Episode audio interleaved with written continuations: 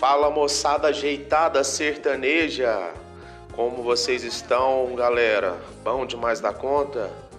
É isso aí, sábado. Hoje é sábado, véspera de feriado, véspera de feriado, véspera do Dia das Mães, dia 8 de. Hoje é 8, né? 8 de maio, amanhã é Dia das Mães. Fazendo friozinho aqui em Uberlândia, onde eu tô, onde eu moro, né? Onde gente vai fazer esse episódio de hoje, vai ser o de número 7, que vai ter o título aí de Lives na Pandemia. E apesar do friozinho que tá fazendo, gente, eu não vou deixar de abrir a minha a minha a minha gelada. Claro, é lógico. Hoje em oferecimento aí da cerveja Paulistânia. Cerveja Paulistânia, gente, que é uma cerveja deliciosa, cremosa, de coloração, coloração dourada ela é uma lager por um malte, né? E ela tá fazendo aí um, um rótulo bem bacana. Ela fez um rótulo bem bacana que é um brinde a todas as cidades da cidade de todos. Falando aí da cidade de São Paulo, né? Essa aqui é uma homenagem ao Marco Zero. A Paulistânia, gente, é uma cerveja aí é, bem. Eu travei aqui, né? Uma cerveja bem é, produzida com ingredientes selecionados, né? Ela é produzida em Cândido Mota, São Paulo. E exija paulistânia, você aí que está me escutando, me ouvindo, em qualquer lugar do Brasil, exija paulistânia no seu empório preferido, no seu supermercado preferido, no seu hipermercado ou na distribuidora próxima da sua casa. Procure pela paulistânia, cerveja aí, lager puro malte. E vamos tomar um, vamos tomar um golinho, né? Delícia. Eu também vou dar uma acendida no palheiro. Palheiro, né, gente? Palheiro. Eu não sou fumante, eu não sou, não me considero um fumante, pessoal. Mas de vez em quando dou uns tragos. Eu só fumo quando eu bebo. Mas ultimamente eu tô bebendo demais. então, para você que é um empresário, um empreendedor em fase inicial que gostaria de anunciar aqui no Business Nejo, entre em contato com o WhatsApp 34 8441 6106 e peça aí para verificar né, a respeito de orçamentos para anúncio, que aqui a gente vai reproduzir o nome da sua empresa, da sua marca. E para te falar a verdade, sem, sem, sem conversa fiada. Depois eu vou mostrar para vocês. É, hoje, o podcast, a plataforma qual eu uso para utilizar, para criar né, os episódios, é através de um aplicativo. E esse aplicativo aí, ele, ele é conhecido mundialmente. Então, ele faz a ele faz a criação do conteúdo, né?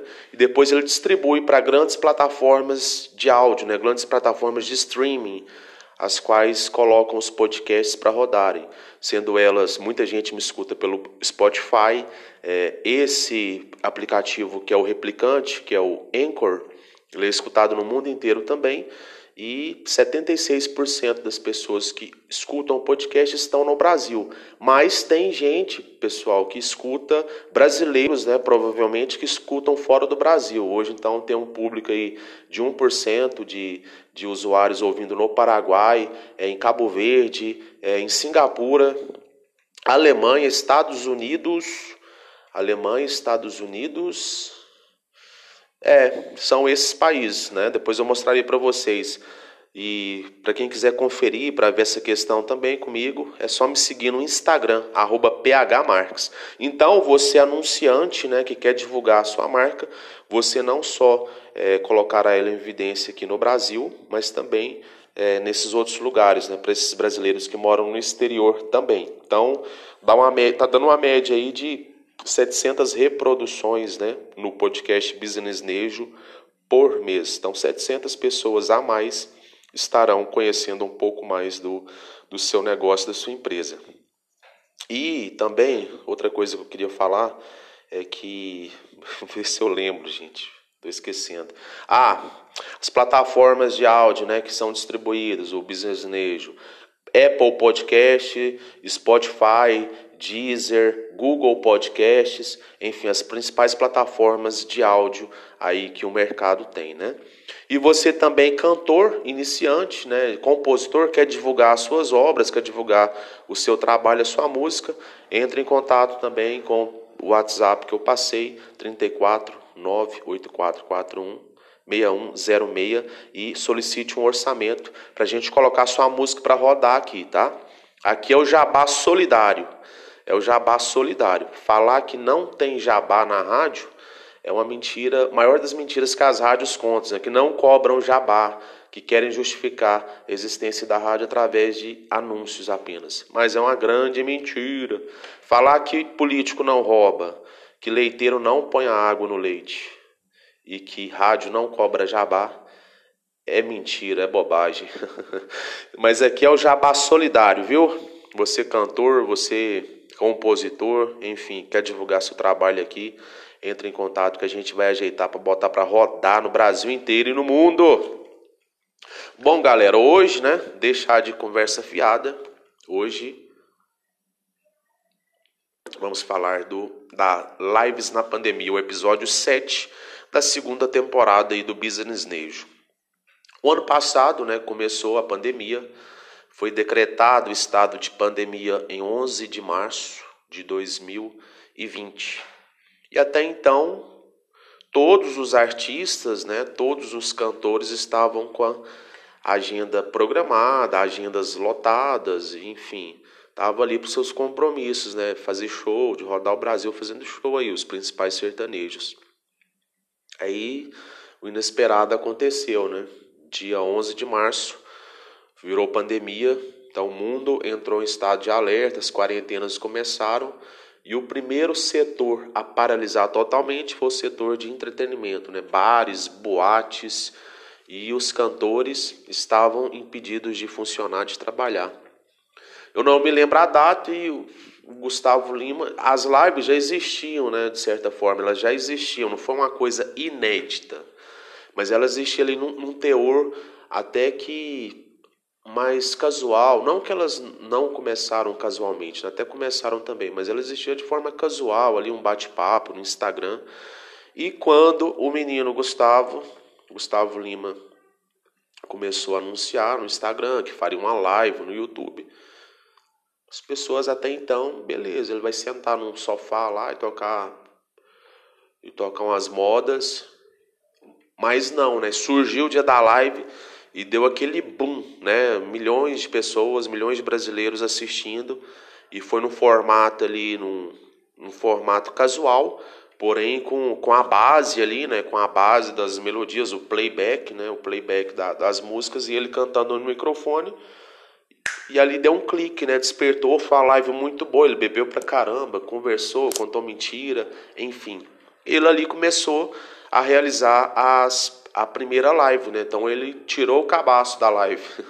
ele fez a primeira live e deu muito certo, foi muito bom. E a galera entendeu.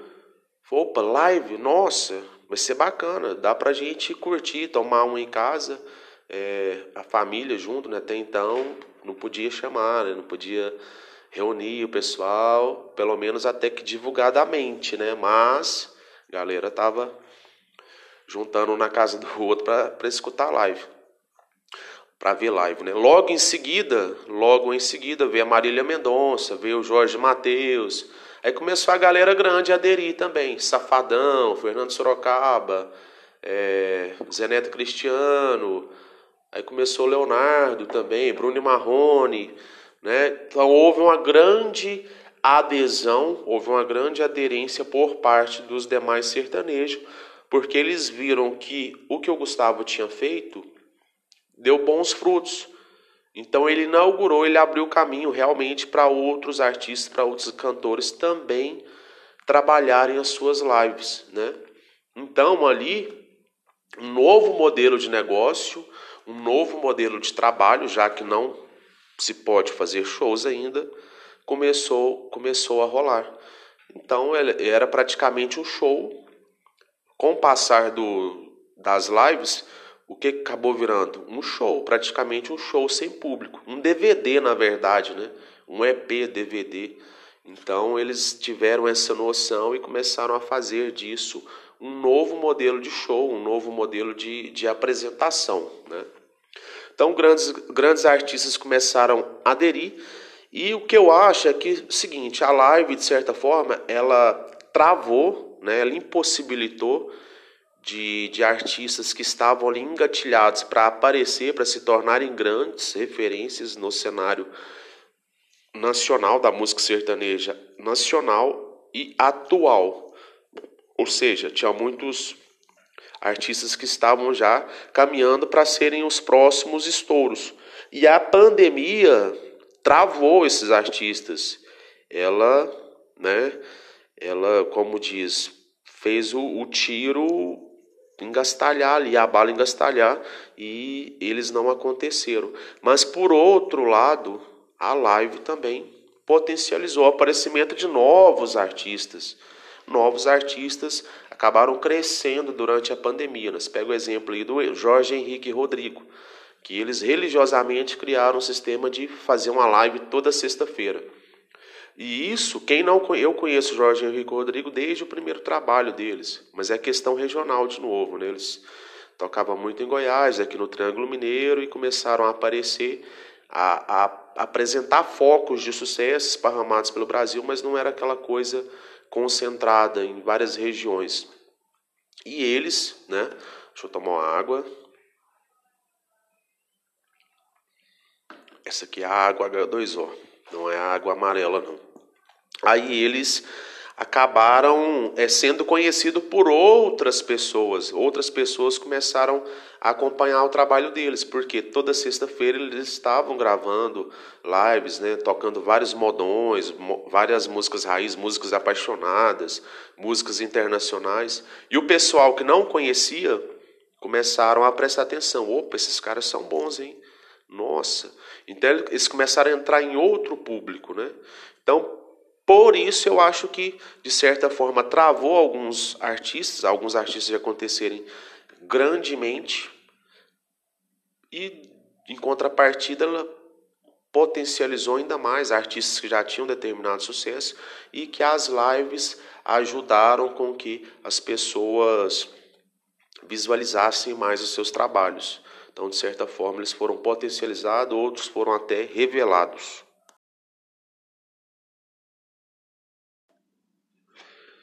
Então, desde a primeira live, quando Gustavo Lima fez lá na casa dele, né, lá na mansão, lá na mansão da Avan, ali ele já tinha alguns patrocínios, né? Algumas pessoas começaram a anunciar, algumas empresas que são parceiras dele, os patrocinadores, né? A cerveja Boêmia, enfim. É, eles viram também que era uma maneira muito boa de criar essa plataforma de anúncio. Então virou um grande business. A live se tornou um grande business, um grande mercado publicitário. O mercado publicitário cresceu né, dentro do segmento sertanejo por conta das lives também. Só que tinha live que ninguém aguentava mais tanta propaganda, né? É igual aquela rádio que você coloca para escutar música e tá meia hora rolando propaganda já. Tem uns que foi jabazeiro, viu? Mas deu muito certo para as empresas, isso acabou se tornando um, um outro nicho né, do, do mercado de divulgação, mercado publicitário, e os anunciantes acabaram colocando grandes cifras, grandes valores de dinheiro para anunciar as suas marcas nas lives, né? As lives de todos os artistas, desde os pequenos até os maiores. Teve empresa que acabou se beneficiando, acabou sendo mais conhecida pelo simples fato de colocar o anúncio lá na live, né? Então, a partir do segundo semestre, só que aí, outra questão. Todo, tudo aquilo que é novidade agrada e há uma grande adesão de pessoas no primeiro momento, né? Há um boom, aquele estouro, aquele estrondo. Tudo aquilo que é uma nova mídia, uma nova é uma tendência, é uma moda, moda é uma coisa momentânea, né? Tudo aquilo que fica de forma efêmera naquele momento, que colocam demasiado foco naquilo, é óbvio que vai chegar algum tempo, algum período depois, as pessoas já estarão cansadas desanimadas, desmotivadas em acompanhar, porque já não é novidade, isso é normal, como qualquer outra coisa na vida. Tudo aquilo que é demais e tem todo dia e tem direto, se não tiver alguns ajustes, algumas adaptações, se torna cansativo.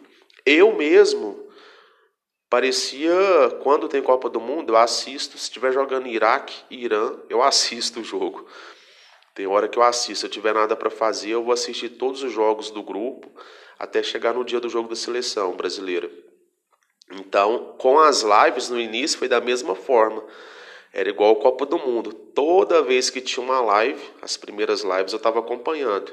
Via do Gustavo, logo em seguida eu via da Marília, via do Marcos Belucci três vezes também, via do Israel e Rodolfo, via do Cléo de Bar, de tudo quanto é artista que aparecia, eu ia lá ver. Eu ficava dividindo a atenção. Ó, oh, quero ver essa ou vou ver aquela. Ouvia meia hora uma, meia hora outra e ia alternando. E comecei a fazer isso, né? Março, abril, é, maio, junho, julho. A hora que chegou em agosto, no segundo semestre do, do ano de 2020, eu, como você, provavelmente, como muita gente pelo Brasil, já não aguentava mais o tanto de live que já tinha assistido. Ou seja, era uma coisa que não era novidade e se tornou algo automático, né? até porque as televisões, a Globo, por exemplo, a Record, a Band, elas começaram a reproduzir também seus canais as mesmas lives que estavam rolando no YouTube, ou até criar lives próprias, extra internet. Então deixou de ser novidade e a grande mídia passou a apropriar-se disso também. Então, a pessoa que não quisesse é, colocar no YouTube, né, eu tivesse com preguiça ali de digitar no, na Smart TV, ou se não tivesse uma Smart TV, já poderia acompanhar a live na televisão comum, porque já não era algo tão extra extra TV normal, extra mídia normal, porque as televisões, as, as empresas de TV passaram a ter esse conteúdo também na sua grade. Então deixou de ser algo atrativo, né? Para as pessoas pelo simples fato de era só mais uma live, começou a, a cair no, no ostracismo, né? Para mim mesmo foi assim, eu depois das primeiras lives já não via tanto interesse achava até que era cansativo, né? Fazer todo aquele ritual, vou me preparar para assistir uma live. Então eu já comecei a também deixar de lado, até porque o ano passado, né, aqui na região, acredito, acredito que no Brasil inteiro, no mês de setembro, já começou a ter uma nova flexibilidade. Começou a flexibilizar, nova não, né? Foi a primeira vez que flexibilizou a abertura de bares, restaurantes e viagens no Brasil, é, depois de quatro, cinco meses de quarentena, né, de, de lockdown, só com serviços essenciais funcionando, né, farmácia, supermercado, enfim. Em setembro teve essa abertura, então as, as pessoas estavam muito carentes, né, de ver umas às outras, de poderem sair, de pegar um vento no rosto, de sentar na cadeira do boteco e tomar uma por lá mesmo. Eu mesmo, nas vezes que eu tive oportunidade, eu queria sair de casa. Então a live Ai, desculpa, gente. Eu engasguei aqui. A live passou a ser só um a mais de algo que já estava sendo muito replicado e já não era novidade. E ainda assim, tinham cidades que abri, reabriram em parte, parcialmente, né, com horários reduzidos, bares, restaurantes, atividades de entretenimento noturno e as pessoas, obviamente, depois de tanto tempo trancafiado, começou a ir para esse lado de novo, né? E os artistas viram que, que isso era bom também, né? Eles viram que as lives seriam algo alternativo e começaram a pensar se era algo para ficar. Para ficar, eu acredito que não, mas que pode ser algo também para agregar a carreira deles, né, em outro momento que eles estejam mais cansados ou estejam com, com um compromisso a mais na cidade que eles moram, então a live pode ser uma alternativa até para para datas futuras, né, para depois da pandemia. Mas eu não acredito que ela será uma grande mídia, já não é, né? Já não é mais. E acredito que eles possam pensar em algo como uma forma, né, de vez em quando, de fazer novamente para para atingir uma camada maior de pessoas ao mesmo tempo. Beleza, chegou o mês de setembro, flexibilizou, abriu bares, restaurantes, né? A galera começou a circular novamente. Estava caminhando já para o final do ano, algumas praias reabriram. Eu mesmo viajei em, em novembro. A galera começou a, a, juntar mais, a fazer coisas que elas estavam privadas já há alguns meses, né? Quase há um ano, e começou a circular mais, né? Começou a tomar umas a mais novamente. Dezembro, Réveillon foi um boom. As praias todas lotaram de novo. Rio de Janeiro, é, Porto Seguro, Trancoso, Real da Ajuda, Nordeste, Florianópolis, Balneário Camboriú e os Réveillons bombando, como sempre, né? Parecia que até tinha acabado a pandemia. A galera passou dia primeiro na praia, virar dia 2, dia 3, primeira semana de janeiro. Aí eu, se eu não me engano, com 15 dias já de ano novo, de 20 dias, teve um aumento estrondoso né, de casos novamente da Covid-19, foi onde começou a circulação da variante. Então a, a doença ela teve um enrijecimento, né? ela começou a ela começou a uma nova fase, na verdade, porque eu acredito que sentir mesmo que a doença foi foda, foi pesada, foi nesse ano de 2021, porque ela já começou avassaladora. Quando a gente entrou em 2020, vínhamos de dezembro, Réveillon, Natal, Réveillon, Janeiro circulava a notícia de coronavírus que estava aparecendo uma doença nova na China, algumas pessoas estavam passando mal e a gente começou a fazer chacota, na verdade, né? teve o carnaval, tudo mais. Nós já sabíamos que existia coronavírus, mas ninguém imaginava que ia ser uma pandemia. E no ano de 2021, como já passamos um, um Natal restrito e um Réveillon restrito de 2020 para 2021, praias vazias, né? nunca tinha acontecido isso na história, só que a galera clandestinamente começou a aglomerar em outros lados, né? casas alugadas, chácaras, enfim. Então, o ano de 2021, de fato, a doença ela parece que falou assim, ó, sou de verdade, porque vê essas variantes e começou a morrer gente mais nova, gente sem doença pré-existente, gente que tinha doença, pegou e não morreu, começou a ficar uma coisa muito aleatória. E parece que foi um medo, um medo maior nesse ano de 2021. Então, naquele momento que teve aquela flexibilização, o ano passado, os próprios artistas, o próprio Gustavo Lima, depois de ter gravado umas 10 lives, né, vou chutar aí, por exemplo, o número, ele falou, gente, não aguento fazer mais live. E de fato, ele fez uma última live ele fez uma última live ano passado, que se eu não me engano foi a do agronegócio, né, no Mato Grosso, e sumiu, ficou off.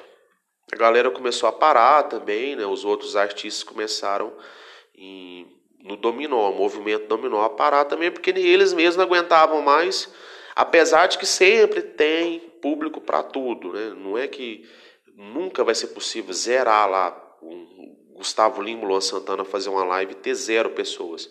Isso é em qualquer época da vida, mas muitas pessoas, eu particularmente também já não queria mais assistir live, nem muitos artistas queriam continuar fazendo live. Só que, em tudo isso que eu acabei de falar, o enrijecimento da doença, né, os casos de morte aumentando, as variantes circulando, ela deu uma intensificada no início do ano de 2021 e nós voltamos a ficar com medo muito maior, penso eu, do que o ano passado. O ano passado o medo ele estava mais nos meses iniciais, depois a gente relaxou. E esse ano, de fato, nesse segundo momento eu tive muito medo porque ela começou a ser muito aleatória nas causas que que, acabar, acabava é, matando as pessoas, internando as pessoas, enfim, começou a morrer pessoas muito próximas de, da gente, né? Que a gente via como se estivesse sendo espectador a partir desse ano começou aquele negócio de, de pegar na sua família, de pegar no ente querido, enfim, começou a ficar feio novamente, né? E estamos voltando, caminhando para uma nova flexibilização e vamos com fé que isso tudo vai passar. E fazendo um link né, de tudo isso que eu estou falando, é que. Por que, que eu estou falando é, desse ano? É porque os artistas viram que os shows não voltariam tão cedo. Na cabeça deles, na cabeça de todos nós, não, 2020 off, beleza. 2021 já pode programar carnaval, é, exposições, Caldas Country, Vila Mix, que vai voltar tudo normal. Aí mais uma vez, Gustavo Lima viu que não ia acontecer isso dessa forma. Janeiro, fevereiro, março, abril, falou, opa, vou ter que, vou ter que ressuscitar. E quem que aparece novamente? As lives versão 2021. o Gustavo Lima anunciou novamente que ia fazer a primeira live do ano de 2021 e mais uma vez o movimento de lives é ressuscitado e começou a adentrar na casa de todos os brasileiros. E na mesma sequência, né? Aí live do cabaré e live do do Carai de Asa, enfim, as lives voltaram, estão aí novamente. É, inclusive hoje, hoje está tendo uma live Fernando Sorocaba e Luan Santana. Amanhã deve ter live, semana que vem deve ter live. E vamos ver até quando a gente consegue novamente é, ver lives nesse ano. Eu já não estou acompanhando nenhuma mais, mas se você tiver, conta aí pra gente qual que você é, vai assistir, qual você está assistindo, qual você quer assistir nos próximos dias. E é isso aí.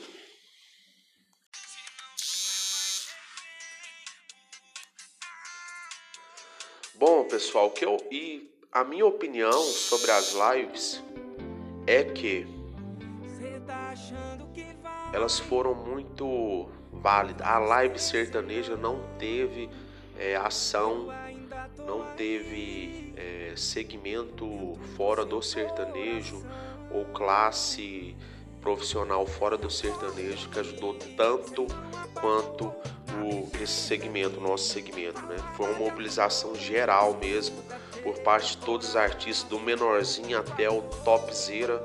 Todos eles arrecadaram é, máscaras, álcool em gel, alimentos, é, material de higiene, material profissional para a área da saúde, enfim. O mais bacana foi isso, foi o lado o lado caridoso, né, o lado de arrecadação, o lado assistencial. Então, de certa forma, eles estavam ali sim, tomando a cervejinha, tomando suas pingas, tomando suas biritas, mas em contrapartida é, havia grande mobilização de grandes empresas que os apoiavam, que os patrocinavam, que arrecadaram milhões, milhões, milhões de reais, é, milhares de toneladas de alimentos, de, de insumos, né, para de materiais né, de, de saúde, EPIs, enfim. Foi uma mobilização muito grande, muito válida, doações para ajudar as famílias necessitadas, porque realmente o, a pessoa né, sem, sem condição, sem renda, a pessoa, os informais, as pessoas carentes das grandes metrópoles, das periferias e de qualquer outro lugar do, do Brasil, de qualquer outra área, essas pessoas sofreram bastante, né? O pobre, sem nenhuma outra fonte de renda, ele sofreu muito. E os sertanejos, infelizmente, né, não deu para ajudar. Tem gente que infelizmente não recebeu nenhum recurso, está é, passando necessidade ainda, que perdeu seu emprego, ou faliu a sua pequena empresa, o seu pequeno empreendimento, seu pequeno, sua pequena banca ali informal é, impedida de trabalhar.